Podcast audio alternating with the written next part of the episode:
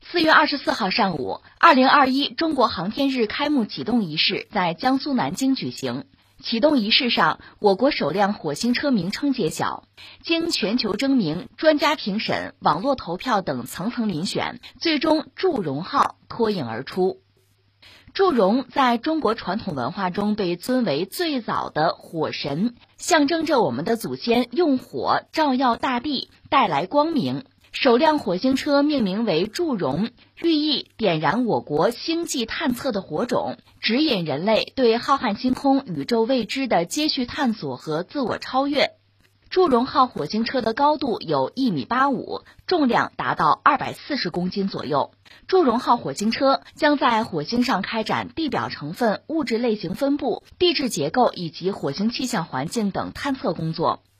我国首次火星探测任务“天文一号”火星探测器在二零二零年七月二十三号成功发射入轨，今年二月十号成功被火星捕获，顺利进入环火轨道。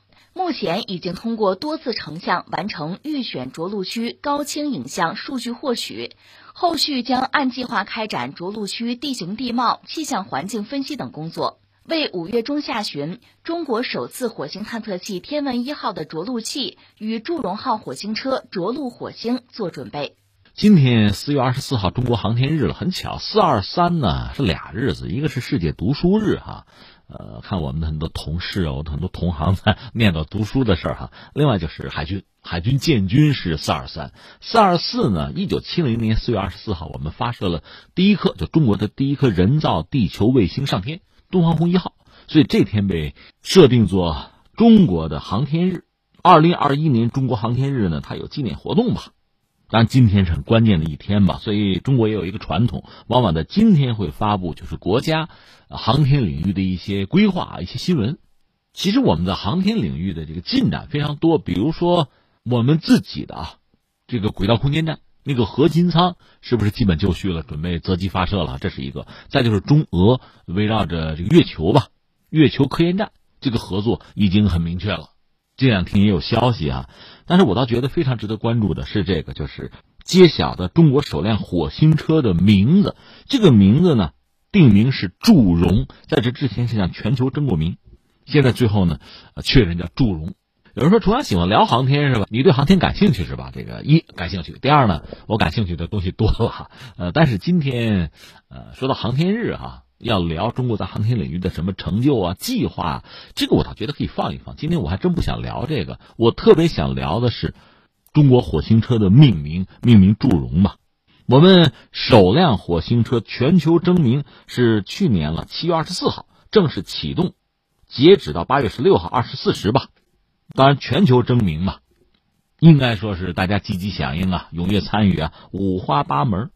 说有效提名三万九千八百零八个，到今年一月十八号呢，就经过专门有一个评委会吧，初步的评审选出来十个，这算是候选答案吧。这十个你注意啊，我念一下：弘毅、麒麟、哪吒、赤兔、祝融、求索、风火轮、追梦、天行、星火。十个名称，这是中国首辆火星车的命名范围，又接受公众的网络投票，然后再有这个评委做终审，选出前三名，这一系列的它有程序吗？最后确认是祝融。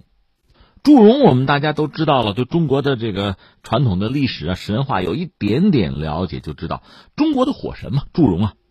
或者说，在中国传统文化里，它是最早的火神，象征着中国人的祖先用火照耀大地，为人类带来光明。那火星车用祝融来命名，你可以理解啊，或者说你可以试着创造性的去理解它的含义吧。那就是点燃中国的星际探索的火种，指引人类对于浩瀚星空啊、宇宙未知世界的持续的探索和自我的超越。这当然很有寓意了。你说哟，今天你不聊航天，聊神话吗？也不是，我想聊的是这个东西。首先，我想说，咱们找几个关键词吧。一个是什么呢？我觉得就是名字，就是命名。其实你不觉得这是挺重要的一个事情，也非常具备历史感和阶段性。什么意思啊？你比如说啊，呃，英国、阿根廷，还有领土纠纷，你如果管那个岛啊叫做马尔维纳斯群岛，那意味着你是站在阿根廷一边，你支持阿根廷对马岛享有主权，那你就不认同或者不支持英国，对吧？如果你管它叫福克兰群岛，英国人是这么讲，那意味着你就支持英国对这个福岛享有主权，你就反对这个岛归阿根廷。所以你看，这一个岛啊，岛就是这个岛啊，你叫不同的名字，反映你不同的立场。我这不是开玩笑，这可是真的啊。啊，我们换一个维度啊，就说美国，美国海军在二战的时候有很多著名的军舰、航空母舰，你比如说大黄蜂号、企业号等等啊。但是你注意，今天美国航母它理论上十一条呢啊，那些哈很光荣的、很光辉的名字已经不用了，现在用的是什么呢？你注意一下，都是美国的，主要是政治家的名字，用的最多是美国总统的名字，或者这么讲，就是两党的政治领袖的名字。为什么？美国海军要拍美国政客的马屁，想多得点军费呗。你看那个命名的门道啊，这是地球上。如果我们仰望星空的话，应该说，所以中国人就更加的五味杂陈。应该说，我们的先人啊，对星空、对太空的这个观测，是有非常悠久的历史。那你要说观测的成果呢，那当然也非常之多。你不要忘了，中国是一个一个是文明古国了，几千年的文明史。另外，我们又是一个农业大国。农业对什么非常依赖呢？确实对天时啊，对气候啊、气象啊，对这些东西是非常敏感的。所以，我们对于天象的观察自古有之，我们有非常璀璨的古代天文学这个领域的创造和成果。所以，你看，不管是在这个记载记录上，还是在天文仪器上啊，就今天让我们后人都会觉得很骄傲。但是，到了近代，就是西方科学昌明。那么天文学从古典的古代的天文学，它逐渐的进化到了就近现代天文学。而在这个时候，这个阶段吧，西方是走在中国人的前面。它带来一个什么直接的后果吧？就是命名。我们就说太阳系，我们中国有一套叫法，什么金星、火星、土星、木星什么的。我们也知道，他们还有一套命名，还有一套名字，这是西方人定的。西方人命名的，用的是古罗马神话里边神的名字来命名。你比如火星，火星马尔斯。战神呢？金星，金星是维纳斯啊，它对应的就是古罗马的那个，也是美神嘛，就那阿弗洛狄蒂。冥王星，冥王星叫普鲁托呀，就诸如此类的吧。这是西方给定的名字。但你说凭什么呀？那中国人就得听吗？没有办法，你得承认，在近现代，西方在呃很多领域，在科学领域，包括天文学领域，他们走在中国前面了。当然，你要分析这里面原因就非常多了。应该说，它是多个原因。累积在一起啊，相互作用带来的一个结果。我看到过各种各样的分析，各种各样的解释，甚至说到什么程度呢？说你看啊，呃，中国人在很早以前，春秋战国的时候，其实我们就能做玻璃，但是玻璃对我们来讲没有什么吸引力。我们更喜欢什么呢？陶瓷。中国的陶瓷在全世界一度是首屈一指的，有陶瓷、瓷器，有茶叶，哈，有丝绸，这我们都知道。一直到近代，这几样还能让我们赚钱呢。包括你说鸦片战争打起来的原因，就是英国人他喝茶吗？其实最终喝的是中国茶，喝的是二手、三手的茶，这倒过去的时候已经很贵了嘛？所以最后英国国库的钱都花在喝茶上了，喝不起了嘛。所以最后向中国倾销鸦片，就我们扯远了啊！我的意思是说，我们曾经有玻璃，但是。我们更在乎陶瓷，我们陶瓷的技艺发展很快啊。那从西方来讲，比如英国来讲，它没有高岭土，它就做不成陶瓷，所以他只好退而求其次，搞这个玻璃。但是玻璃最后被西方人玩出花来了，就是比如说平板玻璃，可以大规模生产，这就解决了建筑采光问题，玻璃窗嘛。另外呢，有了玻璃就可以有杯子、烧杯、试管、量杯，然后有什么呢？你比如说显微镜、放大镜那个镜头，那包括天文望远镜。这是从材质上啊，就因为它有玻璃，玻璃发展的极致，反而助推了西方近代科学的发展。那这是一个说法而已啊，我倒无意去证实或者证伪，只是说在近现代，在天文学这个领域，我们确实落后了。那西方呢？它一方面领先，另一方面确实拓展了人类的视野，同时他们也获得了一个先手、一个先机、一个权利，就是命名啊。所以大量的这个行星。所以，首先是行星，太阳系的行星，他们就先命名了，占下了。然后，随着这个人类观测技术的进步，十七世纪吧，发现的小行星也越来越多。但是呢，这个时候依然可以拿就古罗马神话里边的这各种神的名字来命名，可以够用，可以做到什么程度？比如说土卫六，什么火卫二啊，木卫四，什么天卫五，这都依然可以用古罗马神话里边的神的名字来命名。但是你再继续发展，就是伽利略、开普勒都做出望远镜之后吧，到十八世纪，人们发现的这个小行星数量是越来越多，这个时候，那个神的名字就不够用了。所以，这个命名的范围从这个神话一类的传统吧，那那个取材范围就神的名字嘛，逐渐就要拓展，甚至用科学家的名字什么的吧。到后来呢，可能连这些名字都不够用了，就用各种各样奇形怪状的名字就去命名。后来干脆用数字和字母拼一下哈，组合一下就来命名，就这个意思吧。这个过程啊，所以你看整个这个过程这个进程之中吧，我们得说中国人迟到了，在很关键的时候缺席了。后来到什么？到一九二八年的时候，我记得这个张玉哲先生，这是我们中国的天文学家吧？他还是在美国发现了一颗旧星空图上没有的小行星，那可以由他来命名吗？他是当时在美国嘛？这个小行星没有被人类发现过，他是第一个，第一个亚洲人发现的小行星。那这个小行星按说可以用他的名字张玉哲来命名的，他说不，我要用中华。这是我每每愿意和大家提起，而且每次提及都会觉得挺感动的一个事情啊！中国人啊，这种家国情怀啊，我们这种历史感是别人很难有，甚至都很难体会的。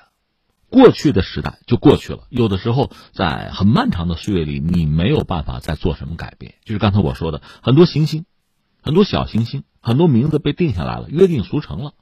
但是我们毕竟还有机会，今天的中国还有机会。你比如我们自己的这个飞行器、星际探测器，我们完全可以用非常具有中国的特色的、体现着中国人的魂灵的精神的那种名字来命名。你比如祝融，我就觉得是非常好的一个名字。这是什么？这是软实力啊！你想过没有？当整个世界关注中国的这个航天器，关注中国的火星探测器，他们不得不用也许半生不熟的汉语来重复这两个字“祝融”。祝融，他们将会知道“祝融”这两个字背后是蕴藏着一个什么样的故事，蕴藏着中国人什么样的精神和雄心。相形之下呢，我就想起美国人啊。包括我们这个和祝融号一起，不是有十个候选的名字吗？里面有几个名字啊，其实和美国人类似。美国人打到火星上的探测器好几个嘛，啊，我们也很钦佩了，什么好奇号啊，什么勇气号啊，啊，很好啊。但是美国立国二百多年，它没有太像样的历史可谈，所以它探测器的名字的命名呢，它这样做，这个没什么奇怪的。但是我们中国不一样，我们有几千年的文明史啊，我们有那么多的神话，那么多的故事，我们随便拿出一个来。就有非常丰富的内涵啊！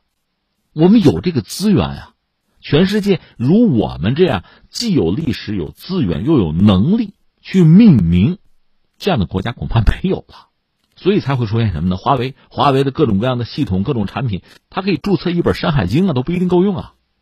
这是我们，这是我们的优势，是我们必须珍惜、必须发挥好的优势。所以我在想，不管是小天体，我们发现之后，我们的命名也好，还是我们的这种航天器，包括将来深空探测哈，我们会走得越来越远。就这些飞行器的命名也好，我们真的是要在一个什么高度上呢？这就是传播中华文明啊，这就是推广中国文化呀，这就是打造我们的软实力，这就是让这个世界更好的、更全面、更深入的认识中国呀。我们要从这个层面去考虑这些名字。让整个世界去传颂它，去念叨它，去畅想它，这也算是我们这代人的责任吧。其实是这样啊，今天看这个新闻，就是祝融号命名这个新闻，当时我正在和朋友在一起，干嘛呢？扯远了啊，就是正好聊到一个人，也是个明星啊，叫陈美玲，好像是一九五五年生人吧，啊，不年轻了是吧？我的朋友正跟我念叨啊，这个这教子有方了，仨孩子什么的，我就想，哎，这个人好像我很小的时候就知道他，为什么呢？呃，他一九八五年当时曾经是，他是算是旅日华人吧，是第一个在内地搞了演唱会的一个女明星，当时是宋庆龄基金会有一个什么慈善演出吧，他是一个个人音乐会。那个音乐会好像名字叫《归来的燕子》之类的吧，就是也是他对他自己的一个描述吧。这个人很有才，最后他唱了一首歌是自己写的，名字叫《祖国的温情》。我印象非常深。然后我就上网一搜，还真有，还是什么呃中央新闻电影制片厂当时一个记录吧，最早的这个明星演唱会啊，这位连汉语都说不利索，他那个歌词啊曲调也非常的简单，但是一开口我就被震撼到了。走过天涯路，看过万重山，没有到过长城头，怎么叫好汉？生在珠江口，自嘲无情草，只盼有朝能回到黄河的怀抱。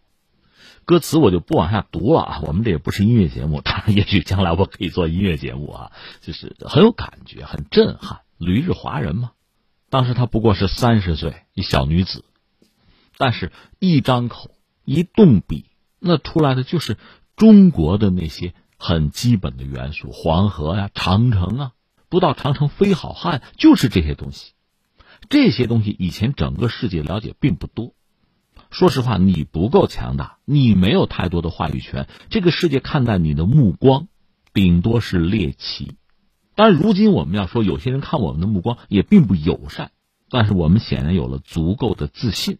我们可以，确实我们可以有足够的耐心和信心去平视这个世界了。我们应该让这个世界更多的、更好、更全面的去了解中国。我们可以做到，所以祝融，我想是一个新的开始。